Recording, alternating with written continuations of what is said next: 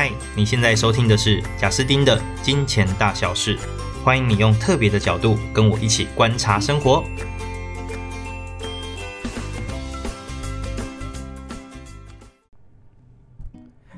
嗨，大家好，欢迎来到金钱大小事。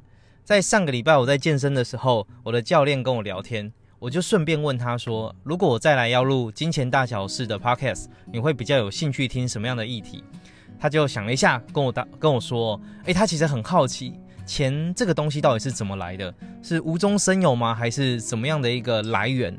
那我后来想一想，诶、这个议题确实蛮好玩的，所以我会在这一集当中跟大家来聊一聊，诶、钱到底是怎么来的？不过呢，我本人并不是财经相关的本科背景，我也不是历史系的，所以等一下我会聊的方式是用比较。可以说浅显易懂，那我也不会去聊那么多的历史典故。首先，第一开始呢是以物易物，那相信大家都会觉得这件事情也是蛮能够想象的啦。就在早期，可能你是捕鱼的，你用你的鱼哦，我是养猪的，换我的猪腿，所以两个养鱼的跟就是养猪的，他们之间就可以来一个互相交换，那我就可以吃到比较多样性的食物。所以诸如此类的以物易物，在早期是算非常。呃，简单的一种交易方式哦，可能原原始人的时期，但是呢，以物易物会有几个重大缺点。第一个缺点是它很难携带啊，例如说我要带二十条鱼哦、呃、去换一个呃脸盆，那这件事情就很麻烦嘛，要带二十条鱼。然后再来是呢，就是以物易物会有个状况，我的东西不能储存，我这个鱼呢只能放一个礼拜啊，如果我一次要交易比较大量。你也吃不完，所以这个就会产生一些浪费哦。那导总之，它会导致在交易的过程当中会有很多没有效率的事情发生。那它整个交易规模也做不太大。所以到后面一点的时期呢，诶，人类开始懂得用不管像贝壳啊、像石头啊，或像金属去做货币。那这样的一个算是比较有一个。类似货币雏形的东西，它会带来的结果就是它第一个可储存，所以不管是刚刚讲的生鲜的问题就没有这个问题了嘛。我可以就是先卖掉啊，得到一大堆的呃，例如小金币。那我之后想要吃猪腿的时候再慢慢去买哦。那反过来都是一样。那接着我也可以透过诶我的东西去买服务。你看哦，一样。如果我之前五条鱼可以换一次的肩颈按摩，那我总我一次刚好补了五十条嘛。那我现在卖给你，刚好你们家族可能很大，要吃五十条，我不可能当下享受完这么多的肩颈按摩啊！啊，我把它储存下来，我也担心你后面会不认账，所以再来就是有这种小金币啊，或者小石头啊，或贝壳这种货币雏形的时候，相对来讲，诶，我的那种购买行为就可以被储存下来。那还有一个点是，可以做预购。哦，就是例如说，喂，我再来想要你呃这个农田种的玉米，那我想要订购你未来这三个月你的产量都是我的，那因为你有这样的货币雏形，你就比较容易去做，不管是定金啊，或者是后面的就是尾款的支付。总之，它的因为这个货币雏形出现之后，游戏的玩法就变得非常的多了。不过呢，这还是后来会遇到一个小小的问题。诶，举例来说，如果我要买房子，或者是我要买比较贵重的东西，那其实我要带一大堆就是等值的金银铜，还是很贵、很累、很重哦，这还是很麻烦。然后以及当随着商业越来越蓬勃的时候，那你的这些货币它本身要被制造嘛，那如果制造的速度比不上就整个商业市场成熟发展的速度，那就会很麻烦，就会卡在货币供给量，所以整个商业就没办法那么如期的成长。因此呢，后面就出现了纸币啦。那纸币的出现其实是一个信用概念的核心哦，就是一个信用概念的产生。因为之前我举例，不管是用金或用银，其实这个币本身它就有价值。因为这一些金属它本身是有稀缺性的，总不可能突然可以生出就是超多金币啊，没有这种事情。所以它本身有稀缺性。因此呢，例如说我今天是个渔夫，好，那我拿我的鱼哦，我先去卖掉，得到了金币。哎，就算这个金币我没有再换成其他东西，我光是保持着这些金币本身就是有价值哦，因为它就是一个稀缺性的金属。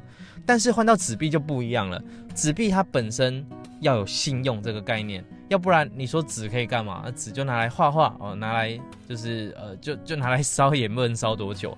所以纸币的出现算是蛮重要的啦，因为它相对来讲，在你大量交易的时候、高额交易的时候，你不用那么的费力，所以它又大幅度的提升了所谓交易的流畅度，就可以让交易这件事变得更简单、更单纯，然后流通性更好。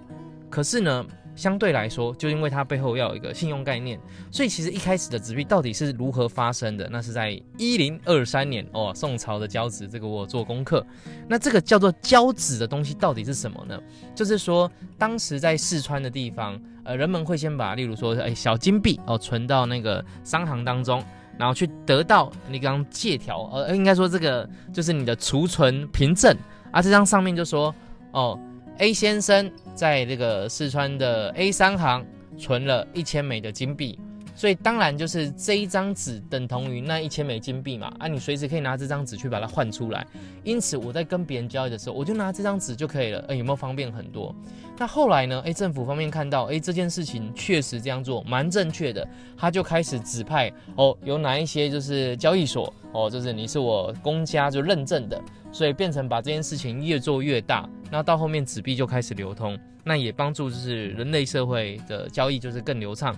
那当然就生产量这件事情也被多少的解决了，就是过去你挖多少那种金矿，然后做了多少的，你还要铸作铸造的过程哦，你要把它变成那个金币，那其实速度是有限啊，但现在就变快了。可是反过头来说，也就是说，其实从那个时间点开始。就存在的，如果你现在把所有的呃纸钞哦拿去兑换成所有的币哦，其实是不行的，因为实际上没有那么多的金属存在。那它反正有一些准备金的概念哦，这个我等一下再来提。后来再到后面一点，比较近代一点，其实跨国交易也算是蛮频繁的。可是两次世界大战其实让各国之间的整个交易就是变得有点混乱，特别是各国的货币其实那个通膨问题很严重啊，因为大家为了要解决经济状况，但是就是印钞票嘛啊，但钞票其实就不能乱印，你印越多，那东西就变越贵，所以到最后反而会造成人们的恐慌。那在二战后呢？诶，美国老大哥就站出来说，不然这样。我来主持公道。那为什么他可以主持公道呢？因为他当时真的是太厉害了。在二战之后，美国的 GDP 哦，就是国民生产毛 GDP 占全球就是资本国家的六十趴，然后他的黄金储存量也占六十趴，所以肯定是个老大哥。他就出来直接说：“来，我们来开会。那我们开会的重点就是呢，来我来主持个公道，因为我黄金也多嘛。以后我规定就是你可以用一定比例的美金。”去换到黄金，所以你不用担心哦，美元没价值。我给你保证，因为可以换黄金嘛，所以有价值。再来是你们每个国家的货币都要跟我美金之间有一个固定的汇率，所以等于是我这边稳住，然后这个汇率又把你们稳住，所以黄金锁美金锁各国货币，诶，那这样的一个呃体系就完整了。那各国之间的货币也就稳定下来，稳定下来，大家的贸易就会越来越顺畅。那这个在一九四四年七月，这叫做布雷顿森林体系哦。那当时就有这样的一个共识。那这个共识呢，也让当时就是战后的经济就比较稳下来了。那它实际上是这样：三十五元的美金可以换一盎司的黄金哦。那是那时候的时空背景。不过有一个很好玩的地方，叫做特里芬悖论。就是呢，美国它基于它是这么强一个国家嘛，那各位，请问强国要怎么样？强国就是大家的钱都被我赚嘛，所以我才会持续是强国嘛。这就代表说，你的贸易要是顺差的哦，就是你的东西都是狂卖出去，大家通通都买单，然后你赚大家的钱。可是也不太对，因为如果钱都往你流，那你又是货币的核心国。就是你的美元其实很重要的，你有那种指标性的地位，所以你的美元应该要散到全世界各地去买大家的东西才对啊，不是你一直赚大家的钱啊。所以这就一来一往，就有点奇怪了。你要是强国，你又是货币的核心国，哎，就有点悖论。那所以到底怎么解决这件事呢？货币还是要出去嘛，而我的钱还是要赚嘛，我还是要老大哥嘛。所以美国的做法就是在一九四四年哦到一九七零年间，疯狂的印钞票。哦，那疯狂的印钞票，这样可以吗？你有那么多黄金储存吗？诶，但没关系嘛，我印一点不会有人发现，我再印一点也不会有人发现啦。但是问题到后面就是印太多啦，所以其实在一九七零年的时候，当时大家就有发现到这件事，就美元的价值好像没有黄金那么有价值诶，因为黄金就大概就是这些，可是美元怎么好像越来越多？所以在一九七零年的黑市，当时你要得到一盎司的黄金，你要用四十四元美金才能换到。可是美国当时说啊，三十五元美金我就让你换一盎司的黄金啊，所以有套利空间。就是呢，你今天拿着一块黄金去黑市卖，你得到四十四元的美金之后，你再拿其中的三十五元美金再去跟美国兑换，说，哎，来一盎司黄金拿来哦，这样子就套利了九块啊。所以这件事情就持续的发生。后面发生什么事呢？就是在一九四五年的时候，美国有七亿盎司的存量的黄金。那在一九七零年的时候，这个七亿剩下二点五亿盎司哦，哇，被兑换得很严重啊！所以总统看，哦，不行哦，再这样不行，他就直接在一九七一年直接说，不好意思，我就没有金本位了，脱离脱离，就是你不能再透过就是你那个拿美金来跟我的美国政府换那个黄金，没有这种事了，然后就取消。哇，你已经觉得怎么可以说取消就取消？这不是你自己说的吗？哎，没错，反正它就是取消了。所以在一九七一年脱离金本位之后呢，到底发生了什么事？各国的货币就变成是某一种信用制度了啦。反正你就各国的央行你去决定发行，那当然有一些国际的一些小小的共识啊，各国也有自己的规矩。那造成的结果就是，原本各国之间汇率是固定的哦，现在就不是了。就是浮动汇率了啊！一个国家稳不稳健、强不强盛，其实多少也会决定它的汇率稳不稳。所以你会发现，有一些国家哦，它可能就是它提供的诶，银行定存的利率怎么可以那么高？可是很可怕的事情是，这些国家通常也蛮混乱的，它的汇率常常跳来跳去，跳得很严重哦。好，所以大概讲到这边，货币整个就经历从以物易物。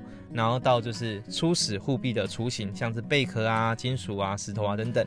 那再来到纸币，然后来到近代，还跟黄金做挂钩，做了金本位的制度。那来到一九七一年之后，就脱离金本位了。那当然，在我们这个世代，还有虚拟货币的产生，这就是更多的议题哦。这边就不多说了，会讲不完。好，那讲到这边，大家大概对于就是货币的起源跟呃金钱这件事情有比较深度的认知。那其实啊，我自己在谈刚刚这一段啊，我心中就一直有一个画面。我算是很早期就看《富爸爸》这本书哦，我还在 YouTube 上面找到罗伯特清崎哦，作者本人他录制的一些影片，其中有一个影片，他就很认真的看着一幕说，一九七一年之后脱离了金本位，其实那一些权贵们。一直在偷我们的钱，他在讲什么意思呢？他的意思其实就是因为脱离了金本位嘛，啊，要印多少钞票，其实真的是看大家自己决定，就看政府自己决定。那如果你手头的钱是有限的，那这个有限的钱会因为政府一边一直印钱，所以你手头的钱在某一种程度被稀释，而这个换个你听得懂的话，就叫做通膨。通膨其实就是因为。当这个世界的钱一直在增加，啊，你手中的钱就是那一些，那大家等于是拥有的钱变多了，可是世这世界上能够买的东西就那些啊，就代表说你要用更多的钞票才能去买到原本你要的东西哦。随着时间会这样走，可是当你手中的钱没有变，你的钱其实就在被偷走，哇！其实这就是我我这样讲一讲，突然觉得当年哦，原来罗伯特清崎他提了这一段这么的有意义啊，难怪他讲的那么义愤填膺，还在那里一直举手敲桌子。好，那接着我们聊完这个货币起源之后，我想还有一些时间哦，我想要再聊一聊，就是大家对金钱的量那个量级要有一点点的概念哦。那我们现在来谈另外一个重要的经济学上的数字，一个叫做 M 零。一个叫做 M 一，一个叫做 M 二。好，那这是什么意思呢？M 就是麦当劳那个 M，然后后面就是零一二。那这个的意思就是他在谈到底市场上流动的这种货币到底有多少。M 零的概念叫做呃，就是真正的流通货币。就例如说我手中的一百块，你手中的一千块，还有就是贩卖机的那些十元硬币，全部加起来，吼，就叫做 M 零。它是真的有一个实体的一个货币。那以台湾来说，台湾的 M 零在我这边查到了，因为呃也不是最新的，但也差不多。如果换算成台币，大概是二点五兆，二点五兆哦，大家要记住这个数字。好，那再来是呃，M one 是什么？M 一是什么？因为在整个银行体系当中，其实不是说现在市场上有多少的货币，我们就只能有这些货币在做交易哦。其实不是，因为货币其实会被呃银行系统放大。举例来讲好了，我今天有五十万，那其实我五十万不会都拿在手上哦，我拿那么多要干嘛？我可能拿五万就好，所以我有四十五万存银行。那我为什么要存银行呢？至少它也会给我一点利息嘛。可是银行四十五万，为什么它可以给你利息？因为他会把四十五万拿去做一些事啊，除了留下一定的准备金比率以外，我举例是三十 percent 好了，所以就是他留了呃大概十五万了，就大概十五万，十五万他就是留着哦，不能动，因为有可能你随时要拿一些嘛。但还有三十万，银行就会拿它去干嘛？他可能拿去放款，他去拿给有需要的人，然后要借钱。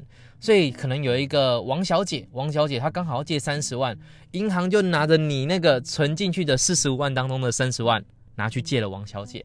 那王小姐拿了三十万之后呢，她也不用马上用啊，她是再来可能有一些开销，但也是呃不是突然一大笔的，它是逐笔的。所以王小姐可能手中也留五万，她还有二十五嘛，所以她又把二十五存回银行。那这二十五存银行，银行又拿去做其他事了。所以光讲到这边哦，你有没有发现，我存进银行的四十五万已经就变大了？好，那细节我们这边就不多讨论，我们只要记得一件事：银行体系它会把货币放大，所以 M one 指的就是狭义的了流通货币，狭义的，那就是包含了体系里面生产呃产生出来的一些反正货币就对了。然后 M two 指的就是广义的哦。那狭义跟广义呢？因为各个国家定义又不同，所以我这边如果认真再讨论下去，哎，老实说我自己也讨论不了。你只要记得这件事。那很多时候我们讨论的就是 M two 啦，因为 M two 指的就已经是市场上各种资金全部加起来就对了。好，那我们接着来看哦，台湾的 M one 是多少？我刚刚说台湾的实体的那个钞票是二点五兆，M1 是十兆，哎，你看放大了四倍，M2 是五十兆，哦，再放大五倍，所以。跟 M one 跟 M 零比起来，M two 跟 M 零比起来已经放大了，哇，这是二十倍啊！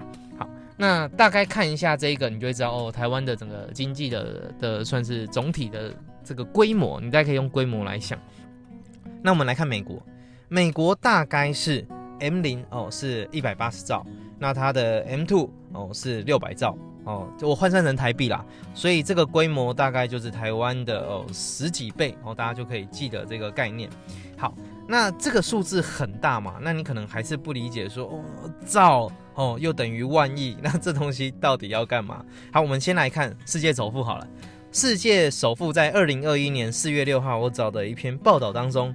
第一名叫做贝索斯哦，Jeff Bezos，他是 Amazon 亚马逊的这个商场的商城的创办人。那他在四月六号那一天哦，他是一千七百七十亿美金的总资产，也就是五点三兆台币。那你看到了吗？五点三兆台币，意思就是我刚刚说台湾的 M 零是二点五兆，意思就是贝索斯如果有一天熊丢，他突然想要把他的所有资产在台湾全部变现出来。是变不了的，因为台湾所有生出来的现金啊、硬币啊、钞票，只够支付他一半的资产，你就知道他到底多有钱。好，那再来第二名是马斯克，大概是一千五百亿美金，就四点五兆台币左右。我这里先假想汇率是三十啊。那再来是台湾首富是谁？郭台铭郭董，大概是七十亿美金，那也就是折合台币两千一百亿左右，他是世界第三百六十九名。好，所以听到这边，大家就可以多少知道一下。我我年轻的时候啊，周围有一些比较不懂事又爱操短的朋友，都说哦，我认识那个谁哦，那种隐形富豪，身价几百亿啊，那好几个山头都他的，那数过去的房子都他的。啊，实际上身价几百亿的隐形富豪没有那么多，因为连我们的郭董也不过就两千一百亿，这已经是台湾的极限了哦。所以你大概就会对这种数字量级有一些概念。当然啦。亿、十亿、二十亿这种富豪哦，这种已经真的很有钱了，倒是挺多的啦。但你说这种百亿等级的那个，其实是很有限的哈。大致聊到聊一下这个议题。那可是世界首富的这个排行榜哦，其实意义性也没有那么大。如果他什么一二名或者是三五名，这没有那么大的意义，因为其实他们大部分人拥有的根本不会是现金嘛，一定是某一种资产，然后这个资产可能是股票、房产或其他各种。那这些东西呢，都有所谓的市场行情价，它每天都会变。所以举例来说，今年的八月四号那一天就是亚马逊大跌，所以就其实造成的结果是什么？在那那一天你去看哦，LV 的老大 LV 集团那 LV 包那个，他的呃创办人就是阿诺特，他那那个时间点。他的身价是一千九百五十八亿哦，就打败贝索斯了。所以其实这个都排名会有一些变动啊。啊，对了，讲到这个巴菲特，大家最爱的老巴哦，大概在四月六号的时候是九百六十亿美金，折合大概台币你就可以换算一下三兆左右。好，所以讲到这边，大家就能够多少知道，就一个国家的货币总量，然后跟世界首富哦的一些那个金钱观念那个量级。那顺便再讲几个啦，像台湾的股票总市值，哦，就台湾所有的各个股票加起来总共的价值是五十兆，五十兆台币。好，然后台湾全部的房产加起来大概是一百到一百五十兆，那都是概估啦，因为价格随时都在变动。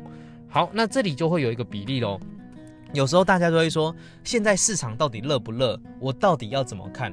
诶，其实有一个方法，就是去看当下的呃呃，就是台股的市值，那去除以当时的就是 M2，就总共的整个货币的流通量这样子，广义的货币流通量。所以举例哦，像现在来说，现在基本上是来到了一百左右哦，一百趴左右，也就是一数值大概是一。就如果台股的市值哦除以 M2 货币的那个流通量。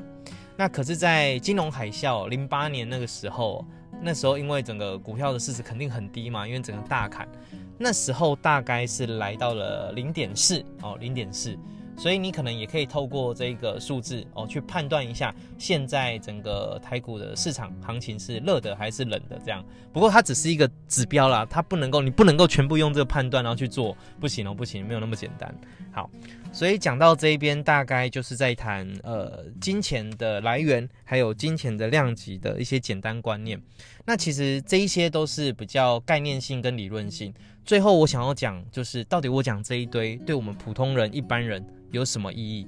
其实我唯一想要讲就一件事，你可以上网去 Google 一下，就例如你 Google 美国空格 M two 空格历史哦，类似这样，你就会得到那种呃很多报表，它就会可能从三十年前、五十年前，然后就让你看哦整个货币的广义货币流通量它的那种成长，你会发现这几年不可思议的成长度飙高哦，就意思说好多钱撒到这个世界上了。那就像我刚刚说的，罗伯特清崎讲的，当这个世界印越来越多钱，你不要开心，就好像很多东西哦都很赚钱，都很容易赚，但反过头来就是，如果你没赚到，其实你手头的钱，你以为没变，但它正在贬值当中，因为通膨持续在发生。那通膨没有那么邪恶，其实通膨并没有到那么的不好，因为适量的通膨是对促进经济的活络是好的，所以目前整体商业的共识就是应该要维持一个缓慢的通膨的一个的一个步调哦，这是一个反正目前这个世界上就是有这样的一个共识。可是当钱反正狂印，但你又不懂让你自己的钱在一个好好的分配下，那就会非常危险了，你就在不知不觉当中。钱就被这个非常多高手们、高层们，然后政府们就是拿走，只是你不知道。所以我想这可以做今天比较好的结论吧，就是投资理财还是很重要的，就理解这一些，才能够让自己努力来的心血真正可以保留住、保守住。好，那以上是我们今天这一集的内容，讲蛮多的，二十四分钟，不知道是不是我最长的一集。那下一集我们再来谈更多的不同议题喽，下集见，拜拜。